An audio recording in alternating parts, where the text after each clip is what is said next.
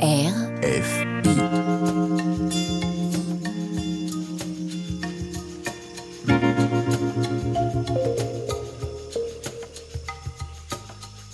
C'est pas du vent. Le magazine de l'environnement sur RFI. Anne-Cécile Bras. Bonjour, en guise d'introduction, je vous invite à participer à un petit jeu. Fermez les yeux, sauf si vous êtes en voiture évidemment, mais pour les autres, fermez les yeux quelques secondes et observez la première image qui vous arrive quand je vous demande d'imaginer le monde dans lequel nous vivons. Quelle image surgit en premier? Est-ce que c'est celle d'une planète en entier dans l'univers, comme l'ont photographié les astronautes, ou celle d'un paysage familier, d'une ville gigantesque, d'un horizon au-delà de l'océan, de la forêt, des montagnes? Ce petit exercice n'a qu'un seul but, réaliser que notre perception de la réalité du monde est une construction de notre esprit basée sur nos connaissances et nos expériences. Et si les dérèglements écologiques étaient le résultat de cette méconnaissance de l'état du monde? Alors comment bien penser le monde avec un E pour efficacement le penser avec un A? C'est une question complexe, je vous l'accorde, mais la bonne nouvelle est que notre invité travaille justement sur ce sujet. Il est cosmographe. Je vous invite à nous écouter et à refaire le même exercice à la fin de l'émission. Peut-être que votre représentation du monde aura changé. C'est pas du vent. Le magazine de l'environnement sur RFI. Bonjour Maxime Blondeau. Bonjour. Vous êtes cosmographe. Alors je suis allée euh, regarder la définition de la cosmographie sur Internet. La définition, c'est astronomie descriptive de l'univers visible. Alors vous êtes euh, intéressé par euh, l'astronomie? Eh bien, pas du tout. J'ai choisi ce terme de cosmographe un petit peu par provocation ou en tout cas pour euh, raconter quelque chose. La cosmographie, historiquement, c'est euh, la science de description du monde, euh, visible et surtout invisible. Donc autrefois, il y a plusieurs siècles, on avait une représentation du monde qui était assez limitée dans l'espace. En Europe, on se représentait l'Europe et on se représentait rien au-delà. On se représentait rien au-delà des océans. Et donc, à travers le Moyen Âge, par exemple, les cosmographes étaient les ancêtres des géographes. Aujourd'hui, la cosmographie est en effet rattachée à l'astrophysique. C'est toujours cette idée d'aller voir plus loin, d'aller voir dans l'univers profond, la naissance des galaxies, euh, le Big Bang. Euh, donc on est toujours dans cette idée d'aller au-delà dans l'espace. Moi, ce qui m'intéresse aujourd'hui, c'est de dire, et si en fait, sur notre planète, euh, dans le territoire que nous habitons, il y a également des choses qu'on ne voit pas, des choses qui sont au-delà, qui ne sont pas intégrées. Euh, et donc j'appelle à une cosmographie quelque part du proche, une cosmographie de ce qui est immédiat, où j'intégrerai non seulement la géographie et l'espace, mais aussi la biologie, le vivant, mais aussi les techniques, les technologies qui nous entourent. Et l'ensemble propose une nouvelle représentation du territoire, en fait. Mais alors comment on se représente le monde? Nous allons évidemment en parler durant toute cette émission, mais c'est extrêmement conditionné par plein de choses finalement, cette représentation du monde, Maxime Blondeau. Oui, alors que ce soit au plan géographique, au plan biologique, compréhension euh, du vivant, ou au plan technologique, compréhension des outils qui nous intéressent, moi ce que je propose c'est euh, une grille de lecture de la perception du monde selon trois niveaux. Le premier c'est celui de la réception du monde, hein. on le reçoit avec nos sens, donc on le perçoit au travers d'une sensorialité. Euh, le monde n'est pas vu parce qu'il est visible, il est visible parce qu'il est vu. Donc il y a un acte, une expérience de perception du monde. Il est aussi euh, représenté au travers des récits, des croyances, de toutes les histoires qu'on se raconte sur le monde et qui en fait produisent un filtre dans notre perception de la réalité et dans les- notre manière de nous représenter ce qui nous entoure. Et puis, euh, les, euh, la phrase que j'aime bien sur cette phrase, c'est il ne suffit pas de voir quelque chose pour le, pour le euh, croire. Il faut aussi Comme le, le dit saint Thomas d'Aquin. voilà, il faut aussi le croire pour le voir. C'est-à-dire qu'il y a un certain nombre de prérequis dans, dans, dans nos croyances qui nous permettent de voir des choses ou au contraire de, de nous aveugler de certaines. Et puis enfin, il y a la dimension technologie. C'est-à-dire que Mark Twain disait pour un marteau, tous les problèmes ont la forme d'un clou. Les outils que nous utilisons et tout ce dont on, dispose en matière technique, en fait, orientent la façon dont on interprète, la façon dont on va concevoir le monde, on va agir sur lui. Donc voilà, ces trois niveaux qui agissent sur la représentation du monde. Et nous allons euh, les prendre euh, un par un. Alors c'est vrai que nous avons une vision du monde limitée à ce que perçoivent nos cinq sens. Vous en parliez, une perception de la réalité bien différente de celle des autres vivants. Et c'est d'ailleurs ce que démontre brillamment le journaliste scientifique Ed Young dans son livre Un monde immense, comment les animaux perçoivent le monde, publié aux éditions Les Liens qui libèrent. Mais cette capacité que nous avons est déjà miraculeuse. Écoutez ce qu'écrit Ed Young. Il écrit La lumière n'est qu'un rayonnement électromagnétique, le son n'est rien d'autre qu'une succession de variations de la pression de l'air. Les odeurs ne sont que de petites molécules. Que nous soyons capables de détecter un seul de ces éléments n'a rien d'une évidence. Il est encore moins évident que nous soyons capables de les convertir en signaux électriques et d'en tirer le spectacle d'un soleil levant, le son d'une voix ou l'odeur du pain en train de cuire. Les sens transforment le flux chaotique du monde en perception et en expérience auxquelles nous pouvons réagir et sur lesquelles nous pouvons agir. Ça fait écho à ce que vous venez de dire sur euh, notre relation au monde en lien avec nos sens. Oui, c'est un extrait qui traduit euh, la science en poésie, d'une certaine manière. Dire comment la compréhension des mécaniques de la perception euh, de la réalité, en l'occurrence, au travers des animaux, mais ça marche aussi pour les humains, hein, qui sont des animaux d'une certaine manière, eh bien, laisse la porte ouverte à une, de sensorialité à sensibilité, laisse la porte ouverte à la poésie. Et je trouve ça, je trouve ça très beau et en fait très utile aussi.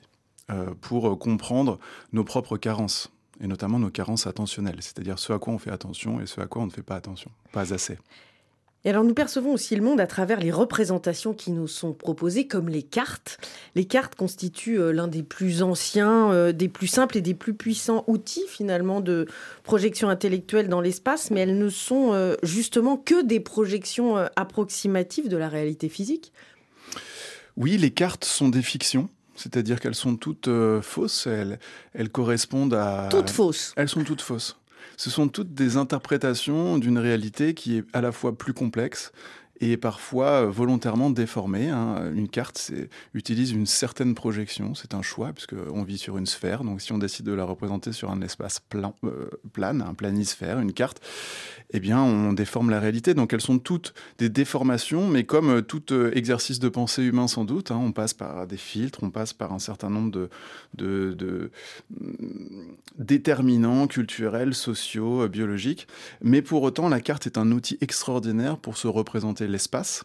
Et je crois même que c'est un outil extraordinaire pour se représenter euh, le temps. Euh, les flux, euh, tout un tas de réalités, de complexités, d'interactions et de liens qui aujourd'hui mériteraient d'être davantage intégrés dans nos décisions publiques, euh, la façon dont on perçoit le territoire ou dans nos décisions privées, dans les entreprises, les organisations. Alors on voit quand même les infographies qui se multiplient euh, avec euh, des cartes animées, etc. Mais ce qui est assez incroyable, c'est que c'est le planisphère de Gérardus Mercator qui est vieux de 5 siècles qui est encore majoritairement utilisé alors que sa représentation du monde est complètement fausse. Je pense par exemple à la taille de l'Afrique qui est euh, sur ces cartes-là, qui a la même taille que le Groenland. Oui. Alors en termes de euh, la projection de Mercator, qui est la projection qui a été euh, plébiscitée au XVIe puis au XVIIe siècle dans le monde et qui est devenue la carte du monde, la représentation de la carte du monde qu'on distribue dans toutes les écoles depuis, est une carte en effet qui réduit la surface des continents au niveau de l'équateur et qui étire, élargit la surface euh, des terres au niveau des pôles. Euh, il y a une raison à ce choix-là, le choix de Mercator. Il faut savoir qu'il y a eu une, espèce de guerre de projection euh, à la fin du, XVIe siècle et, et, au XVIIe siècle. Quelle projection va-t-on choisir pour représenter le monde? Et en fait, la projection de Mercator a été choisie. Pourquoi? Parce que elle est fausse en matière de représentation des surfaces des continents, mais elle est juste et exact en matière de représentation des angles pour les marins. Et donc, en fait, quand on est marin à cette époque-là et qu'on utilise la projection de Mercator, eh bien, on peut utiliser les caps et la carte est représentative des bons caps. Donc, en fait, on a choisi à cette époque-là la projection de Mercator parce qu'elle avait une vertu très pratique. On pourrait aujourd'hui considérer que euh, ça n'est plus si euh, indispensable de conserver cette projection, et c'est pour ça qu'il y a d'autres projections, la projection de Peters par exemple, la projection de Spielhaus, très intéressante, qui représente notre océan unique. Donc on imagine une carte du monde en fait, où l'océan c'est un bassin intérieur, comme une Méditerranée, et puis vous avez tous les continents qui se rassemblent autour de cet océan unique par exemple. Il y a plein de projections intéressantes aujourd'hui pour nous permettre de penser autrement le monde, de, de regarder les choses différemment. Oui, parce que cette carte de Mercator, elle a quand même euh, une implication très forte sur notre représentation du monde, dans le sens où euh, elle donne une image euh, très éloignée de la réalité. Hein. L'hémisphère nord de la planète est surdimensionné, alors que le sud, particulièrement le continent africain, est très sous-dimensionné, à tel point que l'Afrique apparaît de la même taille, je le disais, que le Groenland. Or, l'Afrique s'étend sur 30 millions de kilomètres carrés. C'est 14 fois plus que la taille du, du Groenland. C'est fou que cette représentation du monde à l'heure de Google Earth, etc., perdure dans le monde entier. Oui, alors Google Earth, en l'occurrence, euh, permet d'autres représentations, puisqu'on va pouvoir naviguer dans l'espace euh, de façon différente, mais c'est sûr que les cartes Mercator qui sont encore euh, diffusées dans les écoles traduisent, alors c'est pas tant le sud que le nord, c'est l'équateur par rapport au pôle, c'est-à-dire qu'aussi le, sud, l'Australie, la Nouvelle-Zélande ou l'extrême sud de notre planète sont aussi, est, aussi étiré. En fait, c'est surtout le centre, donc l'Afrique, et puis euh, l'Amérique du Sud et l'Inde, par exemple, qui sont, qui sont tassés. Et en effet, ça donne l'idée que ce sont des régions du monde qui sont moins importantes qu'elles ne le sont en réalité en matière de superficie. Là, on est sur le sujet... Ça a des, implications géopolitiques quand même dans la représentation du monde. Tout à fait. Là, on est sur le sujet géographique. Comment est-ce que, eh bien, il y a des distorsions possibles, des erreurs et qui ont des conséquences dans notre représentation géographique du monde. Alors allez voir sur le site The True Size, hein, vous connaissez sûrement ce site qui permet de voir la véritable taille des pays en les comparant les uns aux autres. Vous verrez, c'est assez euh, impressionnant de voir à quel point on se trompe dans nos représentations. Et notre perception du monde, vous l'évoquiez, est aussi fascinée par les récits qui nous entourent. Comme l'explique le géographe Damien Deville, il est co-auteur avec euh, Pierre Spilvois de Toutes les couleurs de la Terre, ces liens qui peuvent sauver le monde publié chez Tana Édition. Nous l'avons reçu dans C'est pas du vent. On est en partie la somme des relations qui nous composent. Euh, c'est-à-dire que la couleur de la terre dans laquelle on a grandi influence nos esprits. Euh, c'est les personnes qu'on rencontre qui permettent innovation, qui permettent émancipation. C'est le vivant qui nous permet de respirer, qui nous permet d'être, qui nous permet de créer. Pourtant, cette relation, on n'arrive plus à l'avoir dans nos sociétés. On n'arrive plus à la valoriser, on n'arrive plus à la mettre au cœur des modèles sociaux. Et ça a été le début d'une démarche avec Pierre. On s'est dit finalement, comment on en est arrivé là? Et comment on peut contourner en fait euh, cette trajectoire d'uniformisation pour remettre la, relation au cœur de nos vies. Vous dénoncez dans votre livre l'impact de l'urbanisation. C'est vrai que plus de la moitié de la population vit en ville et c'est un phénomène grandissant. Et pour vous, ça a un impact fort tant pour les individus que pour les façons de penser le monde. Oui, tout à fait. En fait, euh, on, vit dans une société urbaine totale. C'est Henri Lefebvre qui disait ça déjà dans les années 60. Euh, je crois que ça n'a jamais été d'autant d'actualité, dans le sens où les espaces s'urbanisent, mais on parle un petit peu moins d'une autre forme d'urbanisation qui est, à notre sens, beaucoup plus performative. C'est l'urbanisation des esprits. Dans le sens où on a beau habiter en campagne, on a le regard tourné vers la ville. Et d'ailleurs, ça, ça se voit beaucoup dans la création des imaginaires. Au cinéma, tous les films se passent en ville, grosso modo. Euh, dans la littérature également, beaucoup de choses sont mises en scène dans les villes. Et ça, qu'est-ce que ça crée? Bah, Ça crée une dynamique d'uniformisation. Et l'entraînement de nombreuses précarités. C'est-à-dire qu'on n'arrive plus à avoir la diversité, on n'arrive plus à valoriser des modes d'habiter pluriels. Et lorsqu'on veut les valoriser, souvent, c'est à partir de l'urbain. Donc avec une dynamique euh, souvent de privation, en fait, de ce que sont les ruraux, les populations rurales pour et par elles, de ce que sont également les pays du Sud, par exemple, pour et par eux, quelque part. Et qu'est-ce que ça entraîne? Bah, Ça entraîne finalement un prêt-à-penser, un monde euh, qui détruit sa poésie quelque part, et un monde qui détruit sa relation à l'altérité. Cette urbanisation euh, des esprits présentée par Damien Deville, Maxime Blondeau, a, des conséquences évidemment euh, multiples. Hein. Oui, euh, en, en, effet, ça, les représentations au travers des grands médias euh, contribuent à une certaine euh, vision du monde. Euh, ce que je propose, moi, c'est dit, quand je cherche les racines en fait de, de ces représentations, je, je, me permets, parce que j'enseigne l'anthropologie à Sciences Po et également aux mines, et puis j'accompagne des représentants des territoires à l'ENA par exemple et aux mines de Paris. donc les représentants des territoires, je veux dire des hauts fonctionnaires qui se posent la question de la façon dont on se représente le territoire pour prendre des décisions de politique publique. Et eh bien, je, je cherche d'où est-ce que viennent ces erreurs. Et ma proposition, ma thèse, c'est qu'elles viennent de très loin qu'elles viennent probablement d'une transformation cosmologique colossale qu'il y a eu dans l'histoire de l'humanité, au moment où on est passé de agriculteur, de cueilleur, euh, chasseur-cueilleur à agriculteur sédentaire. néolithique, donc il y a à peu près 10-12 euh, 000 ans. Exactement, la révolution néolithique. Alors il y a eu plusieurs probablement révolutions cosmographiques et cosmologiques avant cela, mais celle-là, elle me semble majeure. Pourquoi? Parce que tout à coup, euh, d'un monde euh, vaste, étendu, euh, qu'il s'agissait d'explorer et qui fournissait euh, l'essentiel pour vivre, on est passé à un monde source, corne d'abondance, à exploiter, à extraire, sur lesquels ben, on a commencé à sédentariser, on a regardé le monde autour de nous et on a dit, voilà un outil de production. Et on a commencé à percevoir le monde comme un outil de production. Et en fait, ce, que je propose de voir, de façon un peu provocative aussi, c'est de dire qu'on est encore au néolithique. C'est-à-dire qu'on a encore cette vision du territoire illimité à extraire, à exploiter que l'on possède. Quels sont les critères euh, de compréhension de passage du paléolithique au néolithique? Eh bien, c'est la propriété de la terre, l'exploitation et l'accumulation des objets est-ce qu'on n'est pas encore au néolithique? Donc, d'une certaine manière, moi, je pense qu'il faudrait commencer à voir au-delà. Euh, bah, ça fait 12 000 ans qu'on perçoit le territoire comme ça. Il s'est passé quelque chose au XXe siècle d'extraordinaire. Pour la première fois, l'humanité a conquis tous les, enfin, a conquis, a, observé, a atteint tous les continents de la planète Terre avec l'Antarctique en 1911, hein, le pôle Sud, ça y est, on a été partout. Et la mondialisation a produit une, une, conscience planétaire. Pour la première fois, on a conscience du fait que l'espace dans lequel on vit est limité le monde est fini, non pas au sens c'est la fin du monde, mais le, notre monde est limité. Et en fait, cette, ce changement de perception du territoire, pour moi, c'est ce qui va faire une différence énorme. J'y crois, et c'est un acte de foi, hein. c'est-à-dire que j'essaye d'y contribuer aussi, à passer au-delà du néolithique, une perception du territoire. Il s'agit plus seulement d'accumuler, de sédentariser, d'exploiter, euh, mais au contraire de prendre soin, d'avoir une responsabilité euh, du monde dans lequel on vit.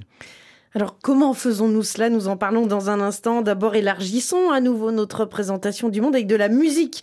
Le groupe de rock français Feu Chatterton chante Un monde nouveau dans ses pas du vent, évidemment.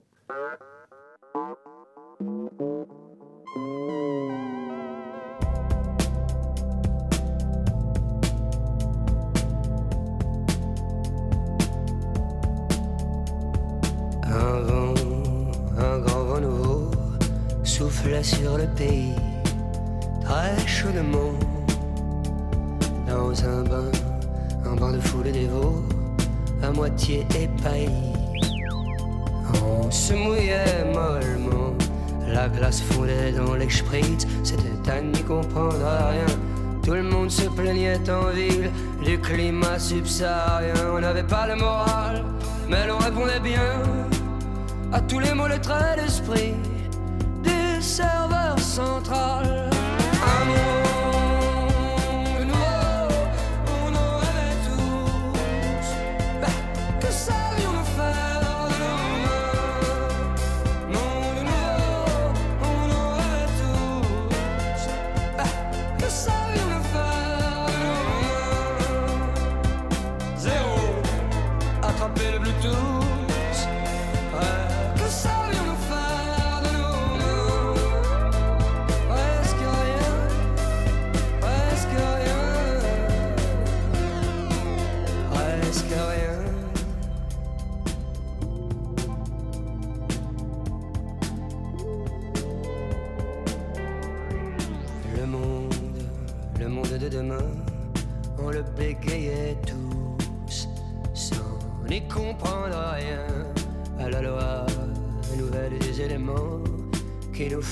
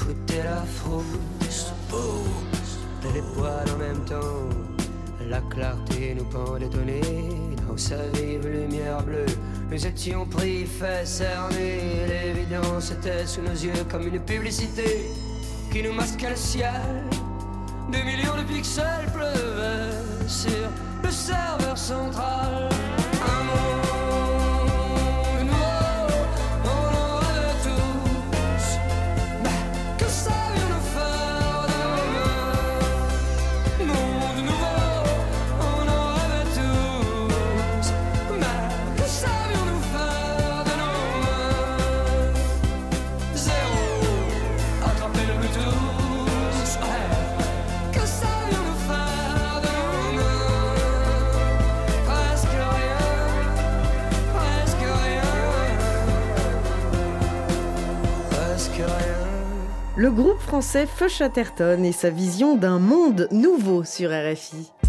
R, F, I. Votre génération est à l'origine de tous les fléaux du monde moderne. La mondialisation, hein, l'ultralibéralisme, la pollution, la surexploitation, l'agriculture extensive, les paradis fiscaux, la communication, tout Vous êtes un conséquent rétrograde bigot, vous votez à droite.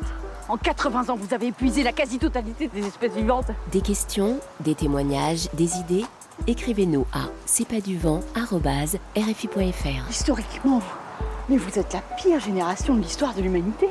Et un malheur venant jamais seul. Mais vous vivez hyper vieux Et bim pour les boomers. Nous sommes avec le cosmographe Maxime Blondeau aujourd'hui pour parler de la manière dont nous percevons le monde et ses conséquences, notamment pour appréhender les défis écologiques du 21e siècle. Maxime Blondeau, vous produisez une newsletter chaque semaine qui s'appelle Cosmorama. hein, C'est gratuit. Alors, quels sont les freins aujourd'hui qui nous empêchent de nous représenter le monde de la manière la plus fiable possible? Euh, Peut-être que la révolution techno-cognitive que nous connaissons au cours de ce 20e et 21e siècle a une importance colossale? Oui, euh, alors une partie de mon activité relève de ce qu'on appelle l'anthropologie technique. Donc, c'est les sciences humaines qui servent, qui nous servent à, comprendre euh, les conséquences de nos choix techniques, des, gouvern- des gouvernances techniques, euh, et aussi de l'histoire de l'évolution des techniques. Et aujourd'hui, il y a une technologie de l'information qu'on appelle le numérique et qui est en train de changer profondément sur les dernières décennies notre vision du monde. Alors, c'est l'histoire de l'économie de l'attention qui est née dans les années 90. Expliquez-nous ça.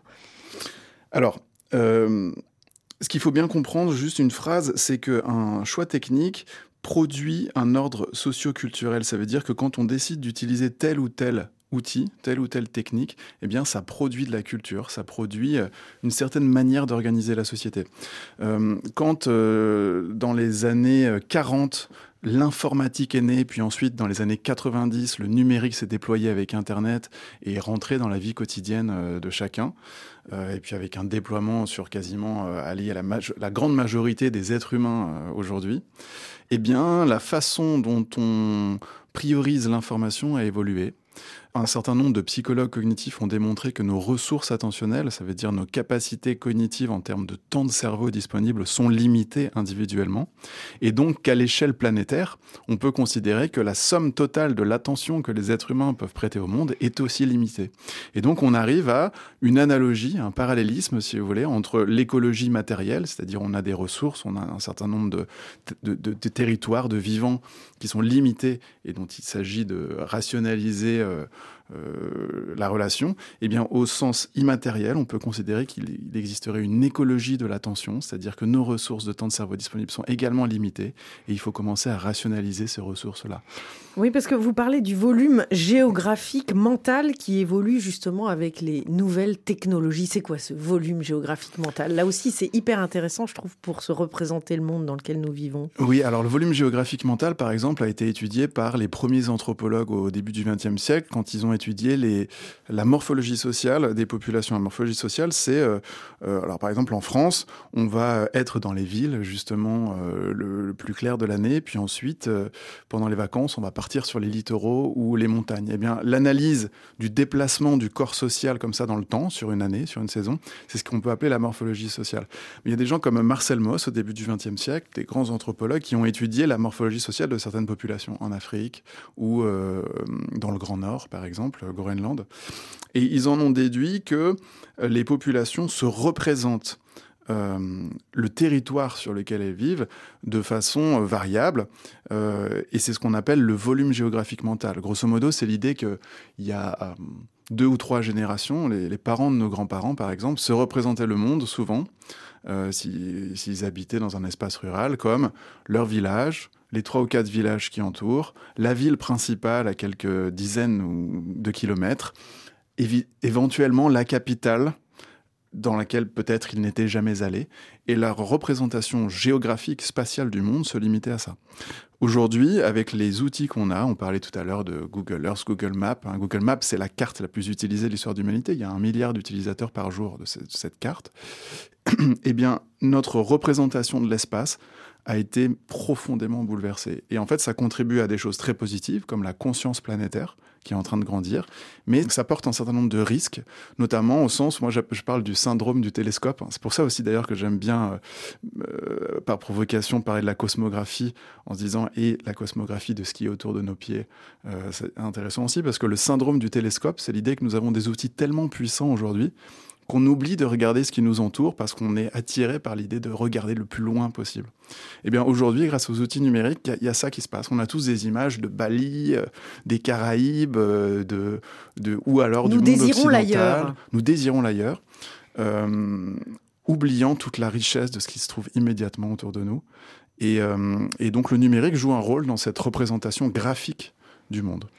Et ça a des conséquences aussi sur euh, la liberté individuelle et collective, parce que ces nouvelles technologies de l'information, elles sont créées par une élite qui les contrôle. Hein. je pense notamment à Elon Musk. Oui, alors là, c'est la dimension plutôt euh, politique et la gouvernance des techniques. Ça vaut pour le numérique, mais ça vaut pour n'importe quel système technique. À travers l'histoire, quand on a eu des révolutions techniques, euh, ce que euh, quelqu'un comme Stigler appelait la disruption, c'est-à-dire le fait qu'un outil va aller plus vite que la volonté individuelle de celui qui l'utilise dans son évolution, eh bien, on se retrouve avec des gens qui sont derrière la machine et des gens qui sont devant la machine.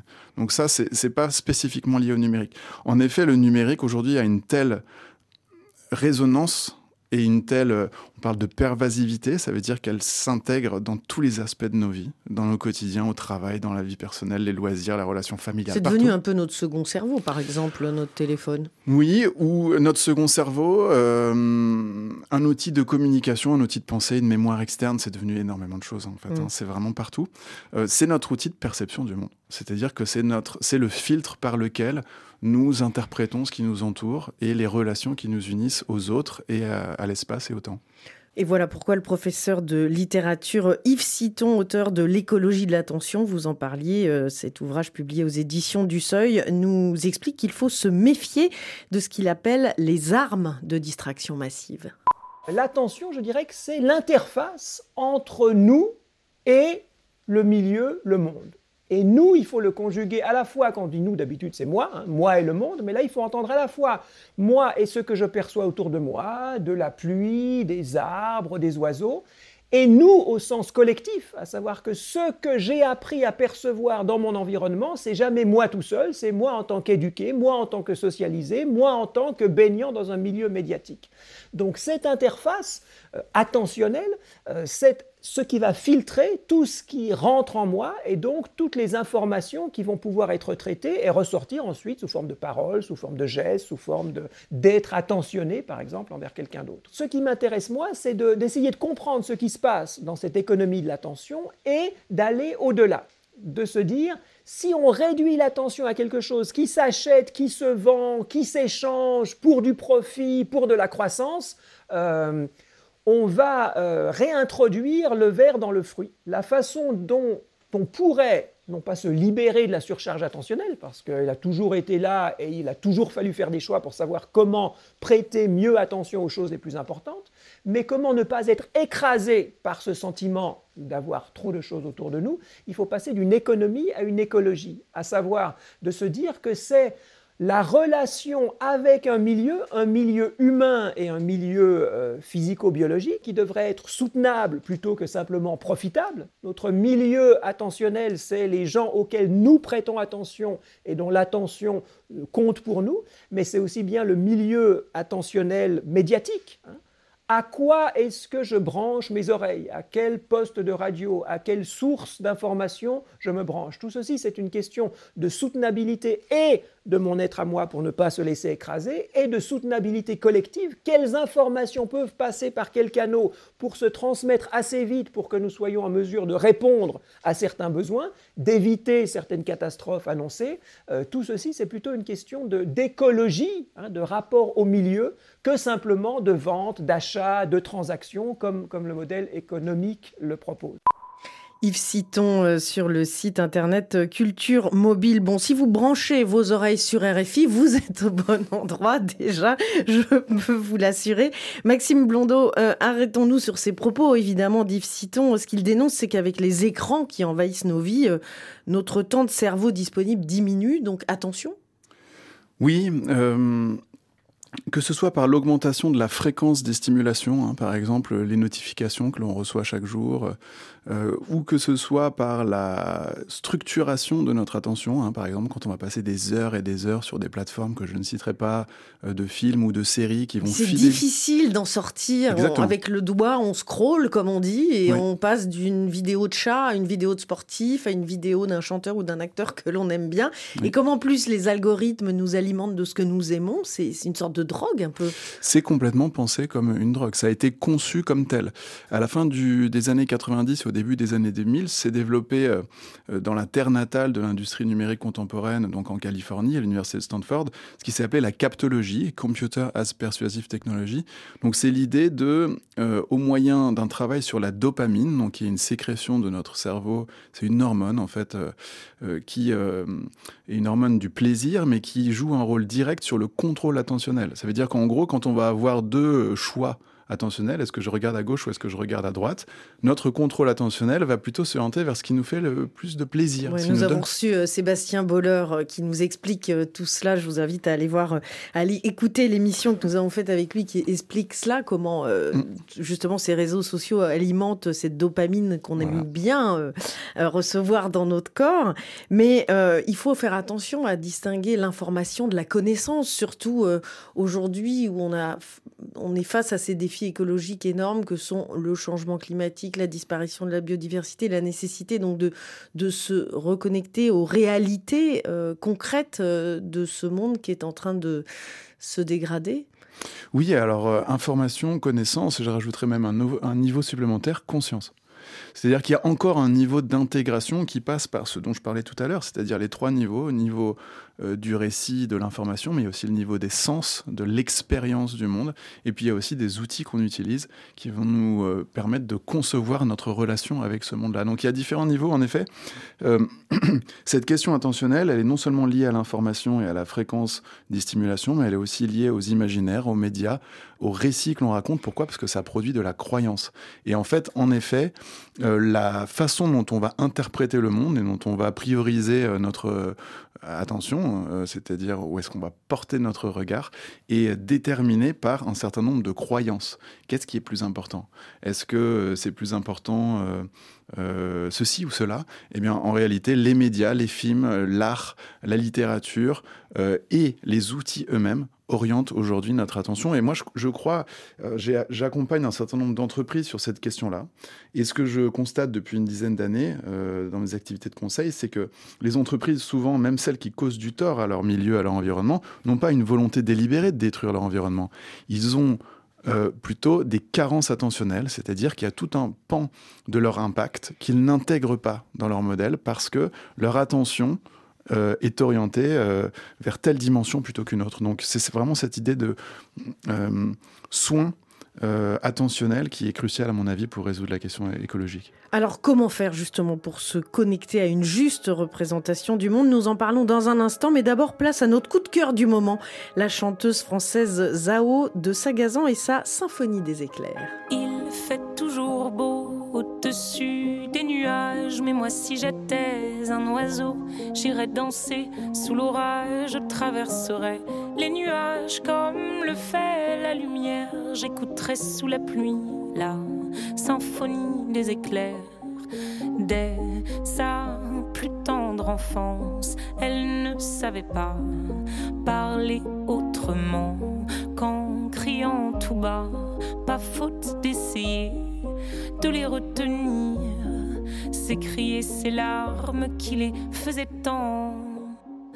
Il fait toujours beau au-dessus des nuages, mais moi si j'étais un oiseau, j'irais danser sous l'orage, je traverserais les nuages comme le fait la lumière, j'écouterais sous la pluie la symphonie des éclairs.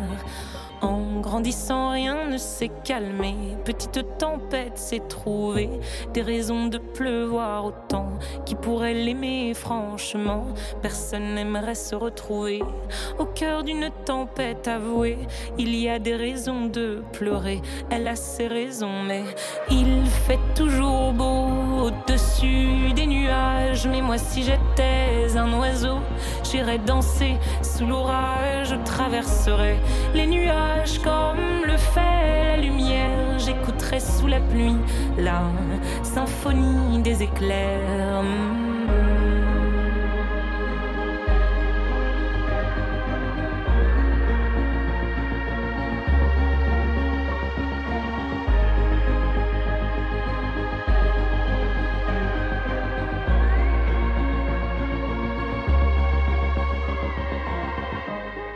Penser comme une tempête, pourquoi pas? C'est le parti pris de la talentueuse chanteuse française Zao de Sagazan dans sa symphonie des éclairs sur RFI.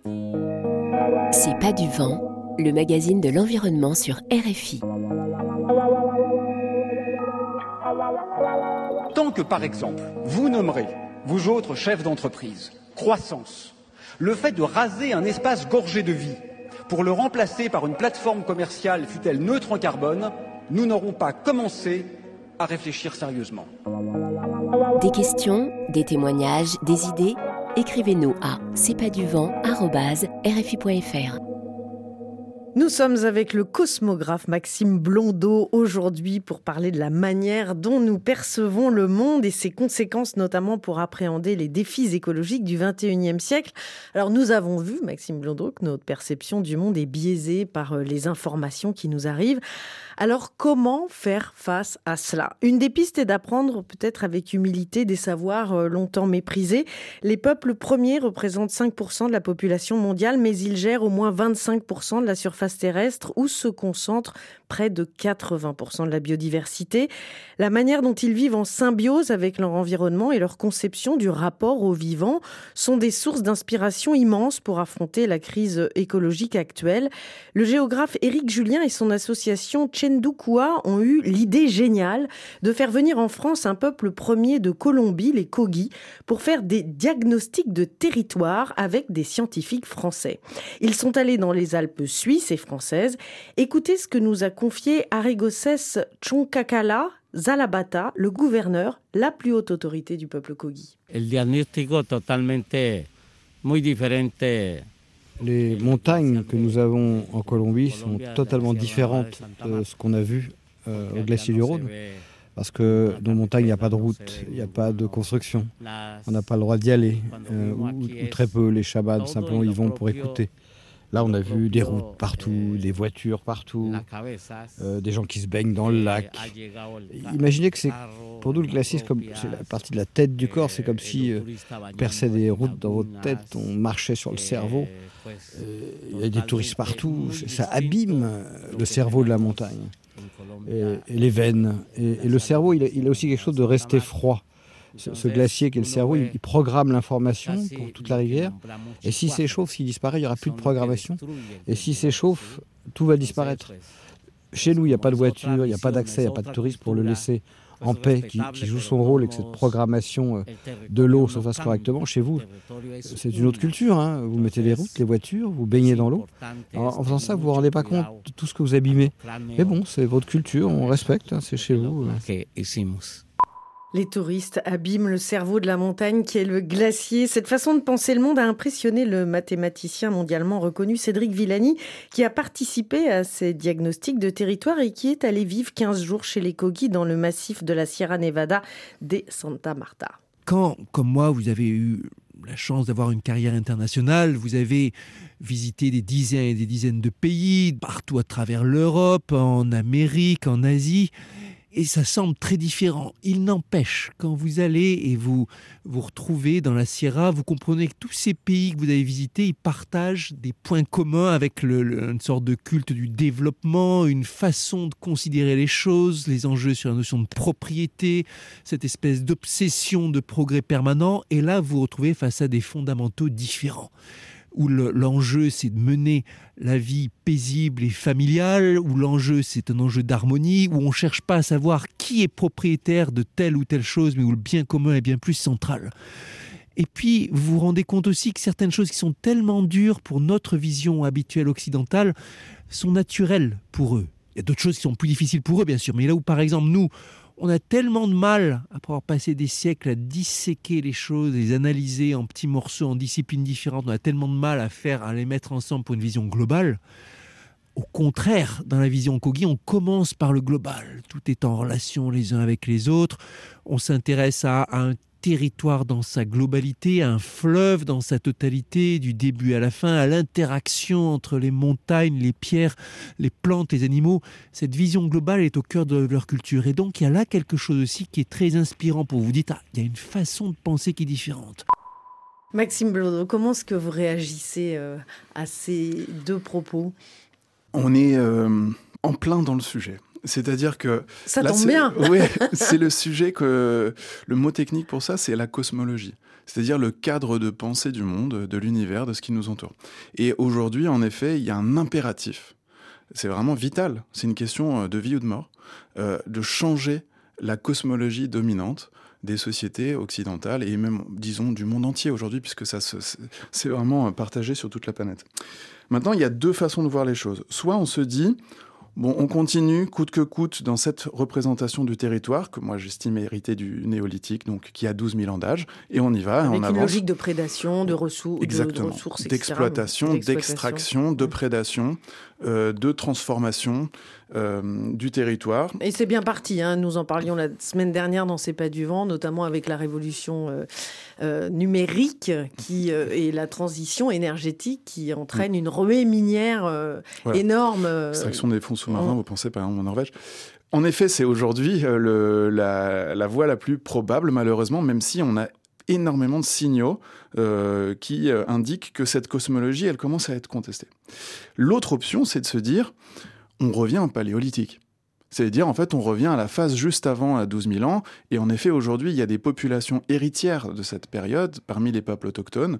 Euh, les Kogi, on l'a pas bien dit ici, mais leur spécificité cosmologique, c'est qu'ils considèrent que l'être humain a une responsabilité vis-à-vis du monde. C'est-à-dire que l'être humain doit servir le monde au sens, euh, je dois m'occuper de la forêt. Moi, mon rôle en tant qu'humain, c'est de faire en sorte que cette forêt, elle soit prospère, qu'elle vive, qu'elle survive, qu'elle se développe. C'est ça ma responsabilité. Donc c'est en ça que la cosmologie Kogi est extrêmement intéressante, et puis pour d'autres choses. Et puis il y a une troisième voie, qui est celle que je porte, qui est plutôt l'idée qu'en fait il ne s'agit pas de retourner au paléolithique. Il ne s'agit pas de rester dans le néolithique. Il s'agit d'ouvrir un troisième âge dans lequel nous orientons notre puissance technique, notre puissance médiatique, informationnelle, notre puissance cosmologique vers le soin et la responsabilité du monde. Mais Et en comment fait- est-ce que l'on fait ça? Alors il y a plein d'outils, plein de façons de le faire. La carte, on en parlait tout à l'heure, est un outil extraordinaire. Aujourd'hui, moi je fais des audits cartographiques pour des sociétés, parfois des grandes sociétés CAC 40 qui ont des milliers et des milliers d'employés qui n'utilisent plus de cartes. C'est-à-dire qu'ils ils se représentent leur activité comme un flux. Voilà ce que je dépense pour acheter, voilà ce que je reçois pour vendre, voilà mes produits par où ils passent euh, sur des tableaux Excel. Plus dans l'espace. On n'a plus de représentation du territoire dans le fonctionnement. Alors certaines entreprises le font encore, mais la majorité des organisations que j'accompagne ont abandonné une représentation spatiale du territoire, par exemple. Donc la carte, elle a plusieurs vertus. Elle permet de synthétiser l'information, elle permet d'avoir une vision complexe et globale d'un certain nombre d'enjeux. On peut y mettre des flux comme on peut y mettre de l'espace et du temps. En fait, c'est un outil qui est beaucoup plus puissant en matière cosmologique que ce qu'on croit. Il y a d'autres sujets comme celui des données. Aujourd'hui, on a une capacité de collecter et de traiter de la donnée considérable.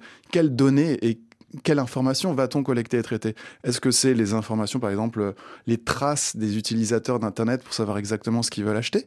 Ou est-ce que c'est la réalité euh, du milieu euh, naturel dans lequel les animaux dont nous dépendons, les abeilles, les oiseaux, le milieu marin, est en train d'évoluer et on prend soin, grâce aux informations que l'on collecte du monde qui euh, dans le monde, on prend soin du territoire qui nous entoure. Il y a différentes façons d'utiliser notre puissance technique. Et il y a aussi les récits, il y a aussi les médias. Il y a aussi la sensorialité, on en parlait en introduction. Dans nos sociétés contemporaines, notamment au travers des villes, hein, je repense à l'intervention de Damien Deville tout à l'heure, la ville a un effet sur nos corps, c'est qu'elle nous coupe de nos propres sens. Et aujourd'hui, dans nos sociétés modernes, nous avons étouffé euh, notre perception. Moi, j'ai vécu pendant 17 ans en région parisienne, et là, depuis 3-4 ans, je suis allé m'installer en Bretagne, dans le sud de la Bretagne. Mais c'est comme si j'avais ressuscité mes sens. Et tout à coup, euh, le vent, la pluie, et ça participe d'une euh, meilleure perception, donc d'une meilleure représentation et donc d'une meilleure responsabilité vis-à-vis du territoire. Donc moi, je suis plutôt un adepte de cette troisième voie. C'est l'idée non pas de faire un retour en arrière au paléolithique, mais en effet de puiser dans un certain nombre de sagesses, comme celle des Kogi, tout en orientant nos euh, outils et notre puissance technique dans la bonne direction. Vous le disiez, vous intervenez dans les entreprises. J'aimerais euh, que l'on écoute euh, Emmanuel Druon, c'est le directeur de l'entreprise Pocheco qui fabrique des enveloppes près de Lille, dans le nord de la France. Il a inventé la méthode de l'économie utilisée par une trentaine d'entreprises aujourd'hui dans le monde et qui consiste à entreprendre sans détruire. On considère qu'on doit pouvoir entreprendre sans détruire, produire sans laisser de traces, et que c'est un travail de tous les instants de changer toutes les, euh, tous les apports d'énergie, euh, toute la manière d'utiliser l'énergie, tous les produits qu'on utilise, tout ce que l'on transforme doit passer au travers du filtre précis, rigoureux, exigeant de l'analyse du cycle de vie et qu'on en tire les conséquences. C'est-à-dire que quand on s'aperçoit qu'un produit est soit toxique ou qu'une méthode ou une méthodologie euh, de travail est contre nature, alors on se donne l'énergie, le temps, le budget, enfin tout ce que vous voulez, l'intelligence coopérative de résoudre le problème en le traitant avec les connaissances de notre époque. En somme, euh, il s'agit de dire à ceux qui veulent nous entendre, ce que, ce que nous appelons les engagés, hein, dans les salariés des entreprises, vous avez aujourd'hui 10 ou 15% des gens qui, à titre personnel à la maison, sont déjà très engagés dans une démarche euh, moins défavorable aux réalités qui nous entourent, aux vivants qui nous entourent. Et puis alors, les bénéfices qu'on tire, les collègues et moi, de euh, la, la, fréquentation apaisée du monde qui nous entoure et dont nous faisons partie. Cette espèce de retour d'une forme d'humilité, à mettre en face de cette espèce d'arrogance de l'entreprise conquérante en croissance et qui va écrabouiller la terre entière en gagnant des parts de marché formidables au profit de euh, une élite autoproclamée d'actionnaires qui ont toujours besoin de plus. Le monde entier nous dit arrêtez ça quoi le monde entier dit arrêtez ça, mais une partie du monde en crève d'envie encore, Maxime Blondeau. Je partage ce qui vient d'être dit. Je compléterai en rappelant que, parce que ça correspond un peu à ce qu'on disait juste avant, est-ce que c'est un retour en arrière? Est-ce que c'est un retour à l'humilité seulement qui est nécessaire? Je crois que c'est humilité et responsabilité. C'est-à-dire qu'aujourd'hui, moi je crois plus à cette idée, nous sommes bien peu de choses dans le monde. Le monde est bien plus vaste et bien plus grand que nous. Nous, êtres humains, nous sommes peu de choses. À 8 milliards, c'est compliqué. À 8 milliards, euh, on est responsable sur 50 ans de la destruction de 70% de la population animale, on mobilise quasiment toute l'eau de la planète, on a une responsabilité énorme. Et en fait, c'est pour moi la combinaison entre l'humilité et la responsabilité, ce serait l'entrée dans une représentation, dans une cosmologie qui n'a jamais existé encore. On n'a jamais depuis que l'humanité existe, essayé de bâtir un monde et une société qui combine ces deux, ces deux réalités-là. Euh, si on arrive à penser non plus le monde comme une ressource à exploiter, à extraire, mais le monde comme une émergence, comme un élan, euh, qui grandit et qu'il s'agit de contrôler, comme un, euh, Damien Deville aime beaucoup le jardinage, et eh ben, comme un jardinier, mais les humains peuvent devenir les jardiniers du monde d'une certaine manière, c'est-à-dire penser le monde comme une émergence constante. Ça nous permettrait de mieux penser sa complexité, sa vulnérabilité et sa beauté. Ça sera le mot de la fin. Merci beaucoup, Maxime Blondeau, d'être venu dans C'est pas du vent. Si les auditeurs ont envie de suivre votre pensée, de voir tout ce que vous produisez, vous produisez des cartes, vous produisez euh, énormément de choses pour justement nous aider à penser le monde autrement. Vous intervenez dans les entreprises, dans les écoles. Enfin, vous êtes euh, multiforme pour prêcher euh, cette bonne présence au monde. J'ai envie de dire, on peut aller sur votre site maximeblondeau.com, lien que nous mettrons évidemment sur la page de l'émission. Merci à François Porcheron pour la réalisation et à vous, chers auditeurs, pour votre fidélité. Continuez à nous écrire, à partager nos podcasts. Vous êtes de plus en plus nombreux à nous écouter et cela nous réjouit. Prenez soin de vous et des vôtres. Nous nous retrouvons demain, même planète, même heure. Et tout de suite, c'est le journal sur RFI.